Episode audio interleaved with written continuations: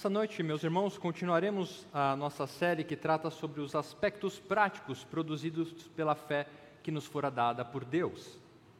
Em Efésios 2:8, nós aprendemos que a fé é a confiança, a certeza de que nossa salvação nos fora concedida unicamente pela graça do sacrifício de Cristo Jesus. Aprendemos também que esta mesma fé, além de nos proporcionar tal confiança e certeza, nos conduz a, uma, a um modelo, a uma forma de vida diferenciado. É isso que o apóstolo Paulo afirma ao dizer que somos feituras de Deus, criados em Cristo Jesus para boas obras, as quais Deus de antemão preparou para que andássemos nelas. Portanto, se no primeiro sermão desta série vimos aspectos práticos da fé que nos fora dada em relação à submissão à vontade de Deus, se você não pôde acompanhar essa, esse sermão, já está disponível em nosso canal do YouTube. Então, se na primeira, nos primeiros sermão nós aprendemos que a fé que nos foi dada é uma fé que se submete à vontade de Deus, nessa noite eu gostaria que continuássemos a trilhar esse caminho ao buscar compreender os aspectos práticos da fé que nos fora dada em relação à satisfação na providência divina. Se você já possui o nosso guia de pregação, você teve a oportunidade de se preparar para esse momento. O sermão de hoje ele está na página 223. Se você não tem, poderá ah, tê-lo com um dos nossos diáconos no final do culto, ou você pode levantar uma de suas mãos que os diáconos levarão até você.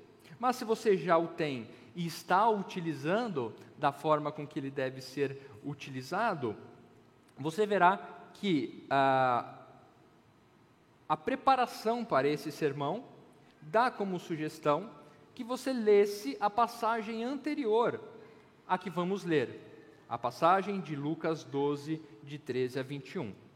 Mas por que o guia de pregações está sugerindo que você leia esta passagem? Porque ela está conectada com a passagem que nós iremos ler hoje, em Lucas, capítulo 12, versículos de 22 a 32. Há uma conexão muito explícita. Nós veremos na leitura do texto que o texto se inicia quando Jesus faz menção à passagem anterior. Na passagem anterior, Jesus está condenando aqueles que têm a sua razão de vida baseada na própria força de conquistar. É a passagem do homem rico que quer construir celeiros maiores para que a sua alma se satisfaça. Nessa passagem, Jesus está condenando esta visão. E, no entanto, embora exista uma conexão com a passagem de hoje, há uma mudança de propósito. Notem que quando nós lermos a passagem de hoje, embora a resposta de Jesus na passagem anterior é de ah, condenação a esse tipo de modelo de vida, de pensamento, ele vai continuar no tema, mas tendo uma mudança de foco. Agora Jesus está falando diretamente aos seus discípulos. É claro que os discípulos também aprenderam quando Jesus reprovou uma voz que saiu da multidão. Mas agora Jesus irá se dirigir aos seus discípulos. A verdade, meus irmãos, é que uma coisa é você corrigir o seu filho, por exemplo, quando ele faz algo errado. Outra coisa é você ensinar o seu filho mostrando-lhe como lidar com algo errado.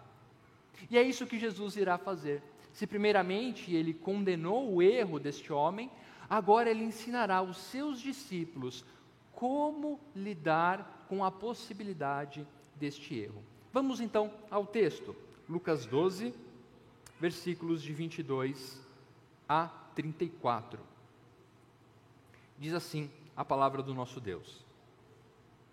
A seguir, Jesus se dirigiu aos seus discípulos, dizendo: Por isso, digo a vocês, não se preocupem com a sua vida quanto ao que irão comer, nem com o corpo com o que irão vestir porque a vida é mais do que o alimento e o corpo mais do que as roupas. Observem os corvos que não semeiam, não colhem, não têm dispensa, nem celeiros. contudo, Deus os sustenta. Vocês valem muito mais do que as aves. Quem de vocês, por mais que se preocupe, pode acrescentar um côvado ao curso da sua vida? Portanto, se não pode fazer nada quanto às coisas mínimas, por que se preocupam com as outras? Observem como crescem os lírios, eles não trabalham nem fiam. Eu, porém, afirmo a vocês que nem Salomão, em toda a sua glória, se vestiu como qualquer deles. Ora, se Deus veste assim a erva que hoje está no campo e amanhã é lançada no forno, muito mais fará a vocês, homens de pequena fé. Portanto, não fiquem perguntando o que irão comer ou beber e não fiquem preocupados com isso, porque os gentios de todo o mundo é que procuram estas coisas. Mas o Pai de vocês sabe que vocês precisam delas. Busquem antes de tudo o reino, e estas coisas lhes serão acrescentadas. Não tenha medo, ó pequenino rebanho, porque o Pai de vocês se agradou em dar-lhes o seu reino. Vendam seus bens e deem esmola. Façam para vocês mesmos bolsas que não desgastem, tesouro inesgotável nos céus, onde o ladrão não chega, nem a traça corrói porque onde estiver o tesouro de vocês, aí estará também o seu coração. Vamos orar mais uma vez? Feche seus olhos. Santo Deus, diante de Ti, da Tua palavra, rogamos que o Teu Santo Espírito nos conduza a compreender aquilo que o Senhor tem a revelar a nós. Fazemos isso no nome de Jesus. Amém. Meus irmãos, quando o texto nos diz que Jesus dirigiu-se aos seus discípulos, fica evidente que o ensino que ele daria a seguir está direcionado àqueles que realmente são os seus seguidores. Há um contraste aqui com a passagem anterior, se você pode ler, e com esta passagem agora. Na passagem anterior, no versículo 13, diz que, neste ponto, um homem que estava no meio da multidão se dirigiu a Jesus. Então Jesus responde a esse homem como respondendo à multidão que estavam ali. E por muitas vezes nós vamos ver o contraste de Jesus, multidões e discípulos. Por diversas vezes nós podemos ver nos evangelhos que multidões seguiam a Jesus, mas a resposta de Jesus a essas multidões era de não conhecê-las. No Evangelho de João, capítulo 2, diz que quando Jesus estava em Jerusalém realizando muitos milagres, a multidão cria em seu nome, mas Jesus não se deixava ser crido porque conhecia o coração. Então, no nosso começo, nesta noite, fica muito importante salientar que esta mensagem é para os verdadeiros seguidores de Jesus Cristo. Aqueles que realmente professam uma fé genuína na obra salvadora do nosso Senhor. Isso nos ajuda a compreender que, embora muitos, muitos digam seguir a Cristo, nem todos receberam a fé para isso. Nem todos que dizem Senhor, Senhor, serão recebidos como servos bons e fiéis. Portanto, gostaria que nessa noite nós aprendêssemos com três, com quatro ensinamentos que o nosso Senhor Jesus Cristo nos dá nessa passagem. O primeiro ensinamento é a respeito do que a vida não é. Jesus irá ensinar os seus discípulos e a nós para compreendermos o que a vida não é. Jesus irá dizer a partir do versículo 22: Não se preocupem com a sua vida, quanto ao que irão comer, nem com o corpo, quanto ao que irão vestir, porque a vida é mais do que o alimento e o corpo das roupas. A fé que nos foi dada nos conduz a compreender que a vida não se limita a ter segurança das necessidades básicas atendidas. A fé que nos foi dada por meio de Cristo Jesus nos ensina que a vida não é simplesmente sobreviver. Jesus nos ensina que o sentido da vida está muito além de se ter segurança em relação às nossas necessidades, por mais dignas e necessárias que elas sejam. Exatamente, meus irmãos. Jesus não está tratando aqui de luxo ou de necessidades secundárias, como é característica do cristianismo. Jesus está sendo profundo, indo na raiz.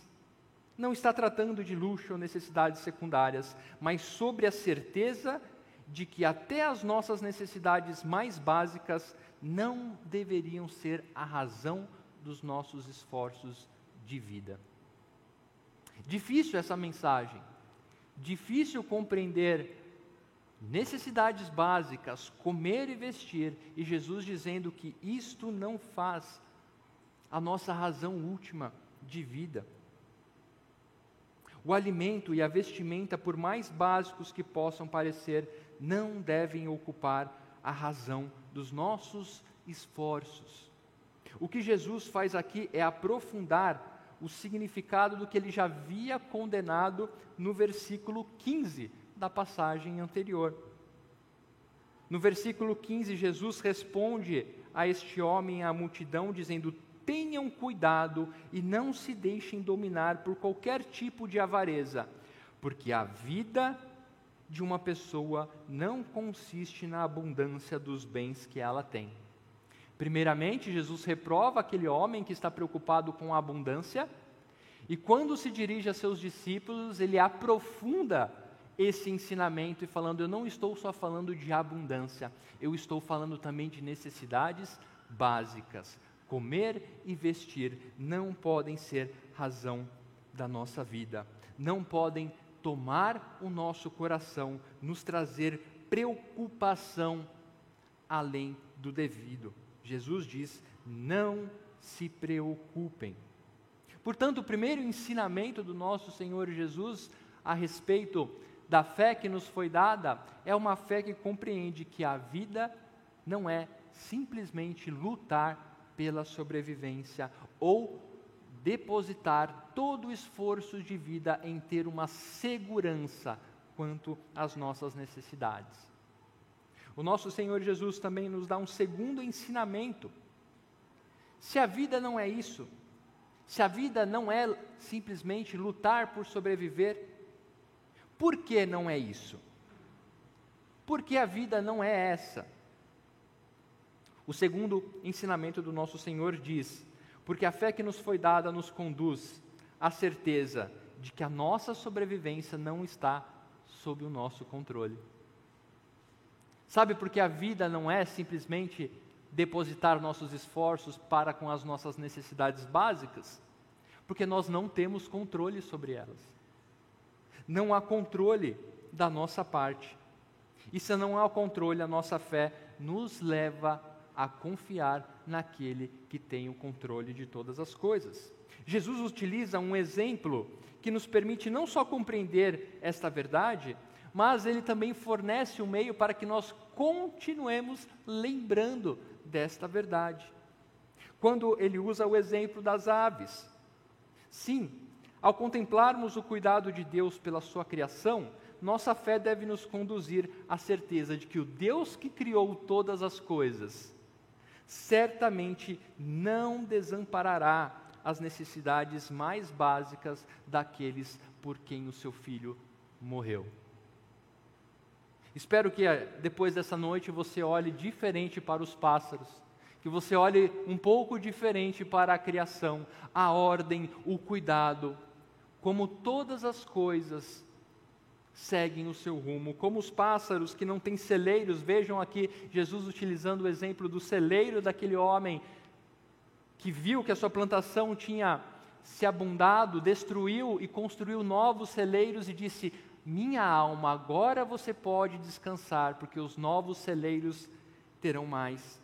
As aves não têm celeiros, e mesmo assim Deus cuida dela a nossa fé deve nos conduzir a olhar para este Deus que criou e sustenta todas as coisas e lembrar que Ele não desamparará as necessidades daqueles por quem o seu filho morreu. Sim, somos muito mais preciosos, meus irmãos, que as aves, plantas do campo ou qualquer outra parte da criação, por mais bela que ela possa parecer. Cristo não morreu pelos nossos bichinhos de estimação. Cristo morreu para salvar-nos da morte eterna, para salvar a vida daqueles que creem na obra redentora de Cristo Jesus. Esta é a profundidade da afirmação de Jesus Cristo no texto, quando ele diz aos seus discípulos: Vocês valem muito mais. Os discípulos, versículo 22, e agora versículo 24. Vocês valem muito mais. Este ponto, neste ponto, precisamos compreender novamente e ressaltar que essa mensagem de paz, de conforto, a quem Jesus está dirigindo, não é uma mensagem de consolo universal. Não é para todos, embora muitas vezes o Evangelho tenha sido distorcido, essa mensagem não é para todos, no sentido de garantia do cuidado do Senhor. Se você crê na obra de Cristo, isto é algo que a sua fé deve produzir: confiança. Confiança na garantia daquele que possui o controle das necessidades mais básicas que podemos ter. Se você crê nisso, a sua fé lhe levará, assim como Jesus queria que os discípulos fossem conduzidos, a aprender com o erro daquele homem e saber como lidar com as provações dos nossos corações. Meus irmãos, nós veremos um pouco mais para frente, mas cabe adiantar que o nosso coração é sujeito a essas preocupações. O que Jesus está dizendo aqui é que nós devemos tratar aquilo que aflige o nosso coração utilizando da fé que nos foi dada por meio de Cristo Jesus. A nossa fé, como nós vimos no início, em Efésios 2, 8, diz que é uma fé operante. É uma fé que nos faz responder às adversidades da vida. Este é o fruto da fé que podemos ver na declaração do rei Davi no Salmo 23, quando diz: O Senhor é meu pastor e de nada sentirei falta. Já tivemos aqui na nossa igreja também, reverendo Daniel, explicando a respeito disso. O texto muitas vezes é tido como: O Senhor é meu pastor e nada me faltará, no sentido de que eu vou ter tudo o que eu quiser. Mas, pelo contrário, a fé que nos conduz à satisfação da providência divina transforma o nosso coração e compreende que o nosso Senhor não nos desamparará. Portanto, aquilo que eu tenho é o que eu preciso tudo aquilo que realmente eu preciso, Ele certamente concederá. A fé que nos foi dada nos conduz a compreender quem está no controle de nossa vida. Não temos con condição, como o próprio Jesus diz, de aumentar um segundo sequer a nossa vida. Não temos condição, portanto, devemos ser conduzidos a crer na Sua soberania. O segundo ensinamento do nosso Senhor Jesus Cristo é o complemento do primeiro. Se a vida não é simplesmente viver para sobreviver ou para alcançar aquilo que achamos que podemos garantir como necessidades supridas, se ela não é isso, ela não é porque nós não temos esse controle. Mas conhecemos, cremos e confiamos que aquele que tem o controle de todas as coisas não desamparará aqueles por quem Cristo morreu.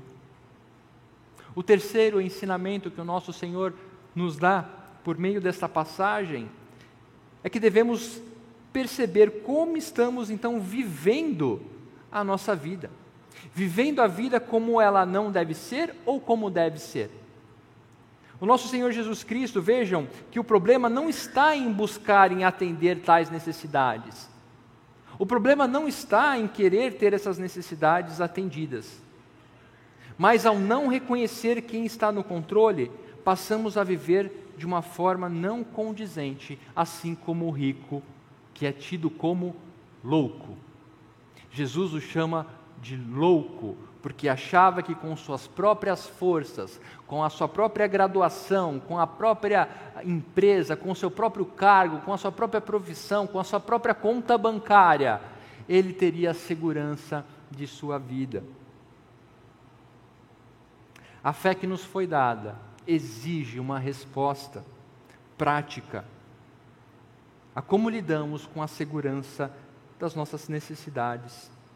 Jesus chama seus discípulos de homem de pequena fé para indicar que a fé destes não estava conduzindo-os a combater este receio. Jesus diz aqui: vocês olham os pássaros, veem os lírios, observem toda a beleza. Versículo 28: Ora, se Deus veste assim a erva que hoje está no campo e amanhã é lançada no forno, muito mais fará a vocês. Versículo 24, lembra que ele falou: vocês valem muito mais. E agora, muito mais fará a vocês, homens de pequena fé. A nossa fé se enfraquece quando começamos a deixar o nosso coração ser conduzido pelas incertezas. Quando achamos que precisamos fazer algo mais. Quando achamos que está em nossas mãos. Quando deixamos de lado a confiança do salmista. O Senhor é meu pastor, e de nada sentirei falta. É o que a fé que nos foi dada produz. Vejam que Cristo não está dizendo que seus discípulos não têm fé, mas Jesus está alertando que esse não é um modo de vida. Se a razão da nossa existência não reside em atender às nossas necessidades básicas, pois cremos que Deus a fará, não deveríamos ser tomados por qualquer tipo de sentimento que apresentasse isso. Se nós cremos que as nossas necessidades básicas, que o Senhor cuida de nós em todos os momentos, quando colocado de frente a angústias, a incertezas, a dúvidas, a medo, deveríamos responder a isso. Eu creio, eu creio que o meu Senhor, Criador de todas as coisas, irá me sustentar. O Senhor mostra isso aos discípulos, dizendo: Olha, quem é levado por preocupações, versículo 30, ele vai dizer, versículo 29 ainda, portanto, não fiquem perguntando, Jesus está dizendo: não fiquem assim, inquietos, incomodados. Não fiquem perguntando o que irão comer ou beber, e não fiquem preocupados com isso, porque os gentis de todo o mundo é que fazem essas coisas. Jesus mostra aos discípulos e a nós que este não é o modo que devemos viver. A fé que nos foi dada deve nos conduzir a um modo diferente de vida. Aqueles que não possuem essa fé na obra de Cristo Jesus realmente não conseguem viver dessa forma. A preocupação os assola, o medo, medidas descabíveis. Pois se você não crê que a garantia está sob o controle de Deus, realmente o que lhe resta é preocupação, o que lhe resta é angústia, se você não tem em quem confiar. Mas aqueles que possuem a fé na garantia da providência divina, mesmo em tempo de dificuldades, são conduzidos a responder essa inquietação recorrendo ao seu Pai. E aqui nós vemos uma mudança do nosso Senhor Jesus Cristo ao se referir à relação de Deus com os seus discípulos. Até aqui ele tem utilizado Deus, Deus, Deus.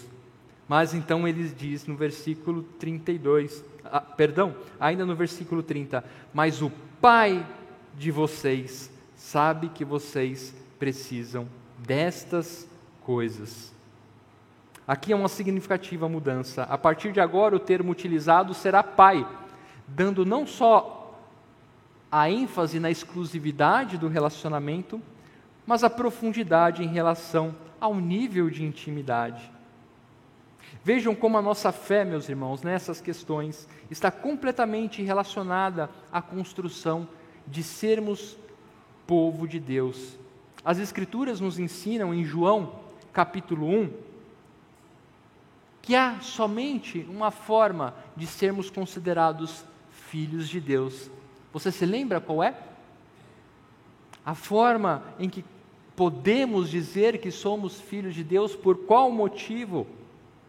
A saber, os que creem no nome de Jesus Cristo recebem o poder de ser chamados filhos de Deus. Jesus está mostrando para os discípulos que aqui o ensinamento é um ensinamento do cuidado, um ensinamento para que eles aprendam a acalmar o coração. A expressão Pai de vocês é enfática e nos ensina que, quando colocamos nossas preocupações diante de Deus, quando as nossas necessidades básicas parecem que não serão atendidas, isso aflige o nosso coração, devemos colocar diante de Deus e lembrar com convicção que isso está diante do nosso Pai e o Pai cuidará dos seus filhos. Aqui eu abro espaço para os pais. Você já parou para pensar que esse amor que você sente pelo seu filho, por maior que seja, o cuidado não se compara ao cuidado de Deus, o Pai, pelo seu filho. Essa semana passada eu tive uma experiência com a minha filha.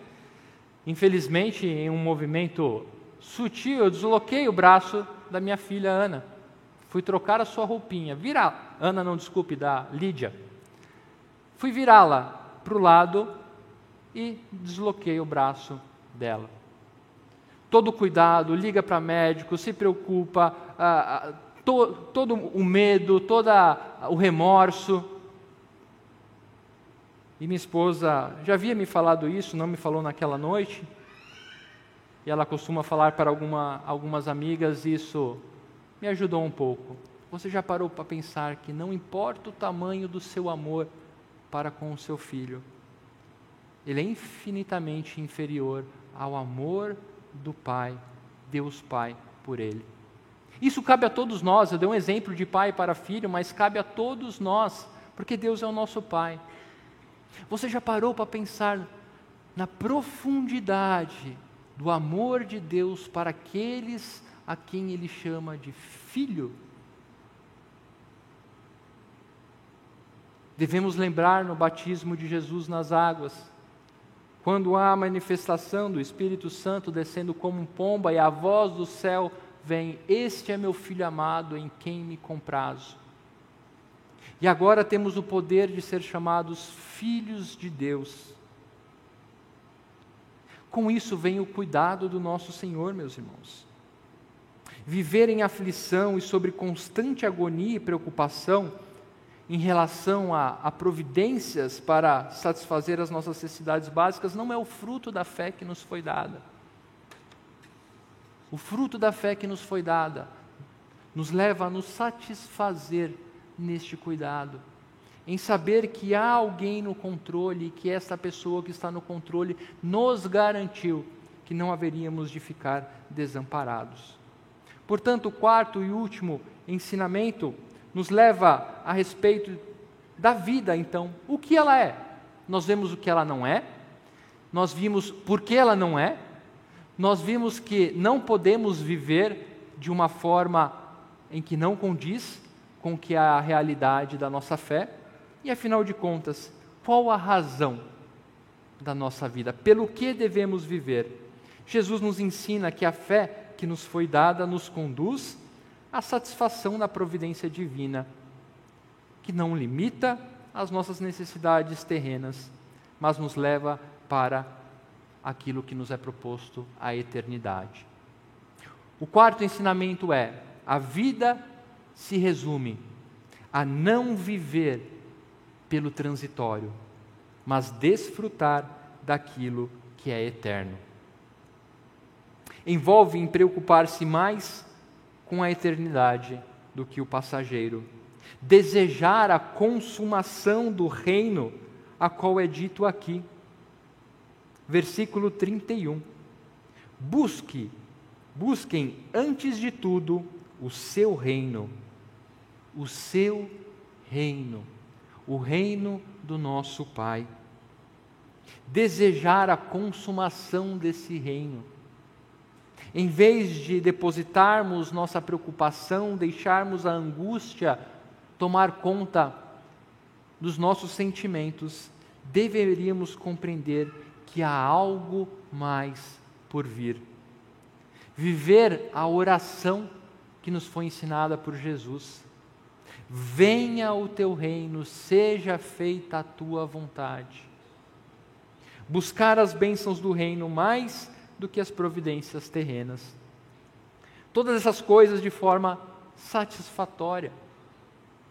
O reino nos é dado, o versículo, diz, versículo 32 diz: Não tenham medo, ó pequenino rebanho, porque o Pai de vocês se agradou em dar-lhes o seu reino. Pequenino rebanho identifica todos aqueles que creem nessas verdades. Um rebanho que por muitas vezes é assolado, mas que está lá com o seu pastor para conduzi-los aos pastos verdejantes. O texto diz também que o nosso Pai se agradou em dar o seu reino. Se agradou em dar o seu reino significa uma decisão enfática da satisfação no que é feito. O termo aqui utilizado, se agradou em dar, demonstra explicitamente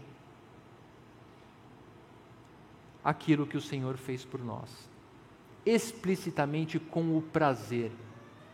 Agradou-se em fazer. Este é o nosso Pai, que na obra de Cristo Jesus se agradou em cuidar de nós. A fé que nos foi dada por Sua graça deve nos conduzir a uma satisfação na providência divina. Esse é o tema do nosso sermão. A fé que nos foi dada se satisfaz na providência divina. Providência divina, ao ponto de abdicar e viver, viver de uma forma diferente. Aqueles que se satisfazem na providência de Deus começam a considerar, em vez de só ter, o compartilhar. O texto diz: vendam seus bens e deem esmola Façam para vocês mesmos bolsas que não desgastem. Qual é a bolsa que não desgasta? Você pode pensar em inúmeras marcas de qualidade, mas eu garanto para você que em, em, determinado momento a traça irá corroê-la. Então, qual é a bolsa que não desgasta? Como você responderia para alguém que perguntasse para você? Mas o que é uma bolsa que não desgasta? Aqui a menção é a eternidade. Construa uma vida pautada pela sua crença na eternidade, no reino.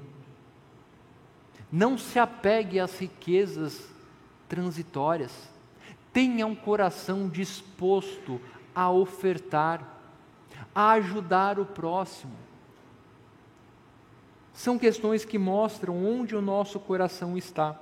E o nosso Senhor Jesus Cristo, então, termina com um provérbio que nos ensina a respeito disso. Siga o rastro dos seus esforços, e ele levará você para onde o seu coração está. Siga os caminhos pelos quais o seu dinheiro tem percorrido. Siga por onde as suas posses têm sido direcionadas, e você poderá reconhecer aonde o seu coração está. Siga aonde os esforços, os desgastes, o tempo de vida empregado neste momento seu está o levando. E ali você encontrará o seu coração. Pelo que você tem se esforçado qual tem sido a razão última da sua vida? O transitório ou o eterno? Nosso Senhor Jesus Cristo nos diz que o transitório está sendo cuidado por aquele que nos permite desfrutar do que é eterno. Portanto, eu tenho quatro aplicações que eu gostaria de trazer nessa noite. A fé que nos foi dada nos satisfaz na providência divina, de forma a nos conduzir a não termos necessidade, as necessidades básicas como razão última da nossa vida. Não devemos, meus irmãos, viver para sobreviver. Não devemos depositar todas as nossas forças e o nosso coração em buscar uma segurança, por aquilo que não temos o controle. Segunda aplicação, devemos reconhecer que Deus possui o controle de todas as coisas e que Ele nos garante que não nos desamparará. Terceiro, não devemos viver do modo igual àqueles que não possuem a fé que nos foi dada. Não devemos, não podemos viver de uma forma a ser deixados, a ser levados pelo medo, pela dúvida, pela angústia. A fé que nos foi dada não nos permite isso. A fé que nos foi dada nos conduz a viver de forma diferente, a confiar, a lutar e a buscar o que é eterno. E por último, devemos buscar desfrutar do reino de Deus de forma a nos satisfazer com o que nos é, nos é dado no transitório e nos satisfazer muito mais naquilo que é eterno. Qual tem sido, como tem sido o peso na sua balança entre o transitório e o eterno? O quanto o eterno tem pesado mais na alegria do seu coração do que o transitório? O Senhor Jesus Cristo nos ensinou isso, assim como ensinou os seus discípulos a olharem para o erro e a combatê-lo da forma correta. Que o Senhor nos abençoe a nos satisfazermos na Sua providência e lembrarmos do que nos está proposto hoje para toda a eternidade. Que Deus nos abençoe. Vamos orar? Feche seus olhos. Santo Deus, eterno Pai, louvado seja o teu nome, Senhor, por tamanho amor, por tamanha graça concedida em Cristo Jesus. Obrigado porque o Senhor revela que escolheu um povo para si, um povo que não possui méritos, um povo que não consegue, ó Pai, caminhar um centímetro sem a tua soberana e o precioso cuidado. Ó Senhor, ajude-nos a cada dia mais ir contra, contra o pensamento do mundo em que vivemos, das posses, da segurança em nossas mãos. Ajude-nos, Senhor, assim como os discípulos que estavam com Cristo foram ensinados a aprender qual é a vida que nos foi dada. Obrigado, Senhor, porque em Cristo recebemos o poder de ser chamados filhos teus. E em Cristo podemos desfrutar sermos filhos, desfrutar do cuidado, das promessas e do reino eterno. Somos gratos em nome de nosso Senhor Jesus Cristo. Amém.